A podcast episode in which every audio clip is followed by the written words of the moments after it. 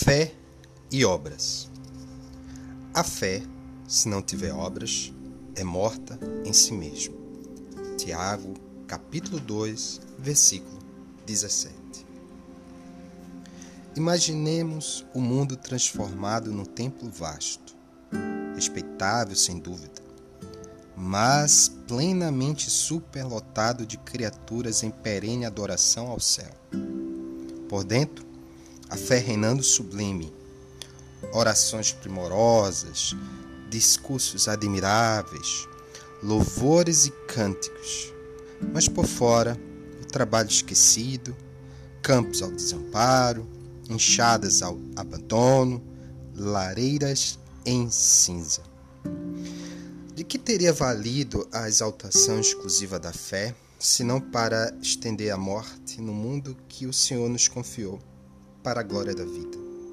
Não te creias desse modo em comunhão com a divina majestade, simplesmente porque te faças cuidadoso no culto externo da religião a que te afeiçoas.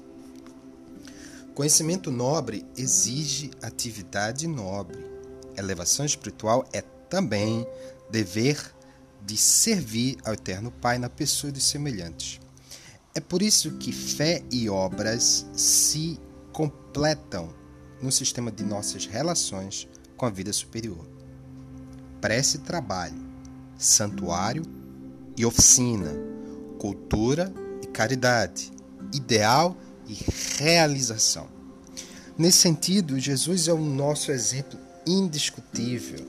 Não se limitou o Senhor à simples glorificação de Deus nos passos divinos quanto à edificação dos homens.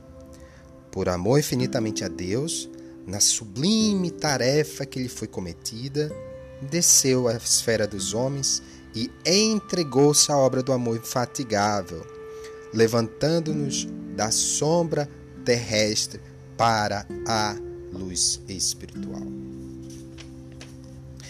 Este comentário do Emmanuel, extraído do livro Palavras de Vida Eterna, capítulo 5, Fé e Obras, é um chamamento à reflexão da verdadeira fé, da verdadeira religiosidade, que supõe invariavelmente a prática do amor por meio de obras, por meio de doação de ações ao próximo, por meio de entrega de si, do seu tempo ou do seu recurso material em favor daquele que precisa, daquele que passa necessidade.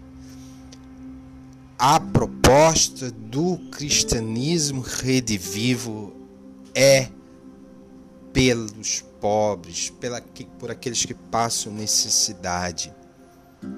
As cartas de Tiago, elas são muito fortes, sobretudo endereçada às pessoas ricas, chamando atenção para a obrigação de repartir aquilo que tem, porque de nada adianta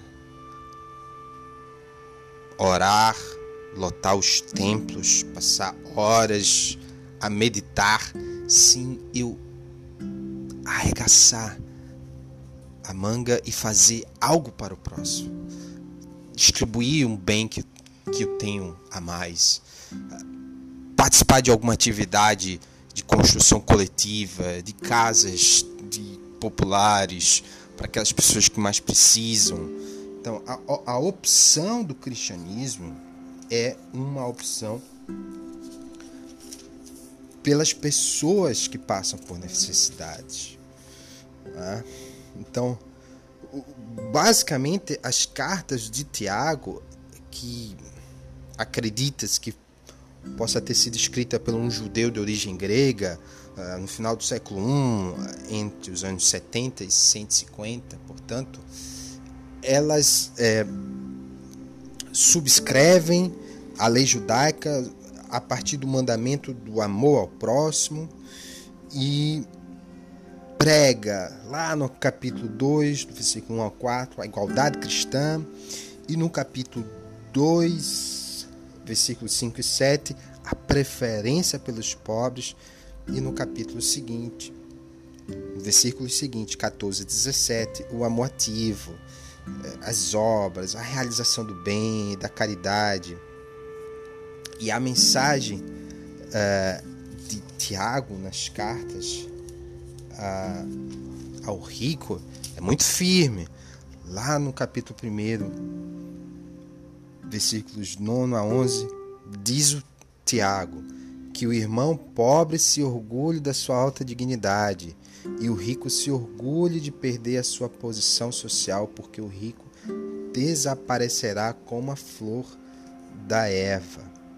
Fé e obras, portanto, significa a conexão com o alto, a conexão divina, uma prática de meditação, de oração, mas igualmente é preciso realizar algo de concreto, algo prático. Amar supõe, portanto, é, uma prática de concreta de amor ao próximo por meio de, é, de manifestações de atos e fatos visíveis para ajudar os próximos, para o próximo.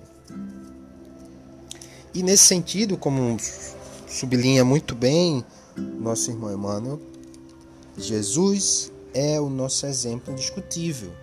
Então, a toda a narrativa que cerca a vida de Jesus não é uma vida contemplativa da meditação.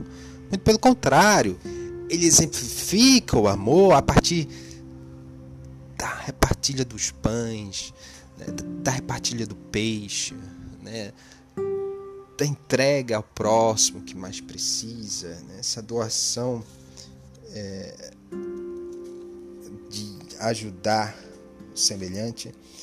Portanto, segundo Emmanuel, é por isso que fé e obras se completam no sistema de nossas relações com a vida superior. Muita paz a todos, que possamos seguir firmes, com coragem, vencer os obstáculos e amarmos de maneira concreta uns aos outros através de ações não só de palavras. Forte abraço.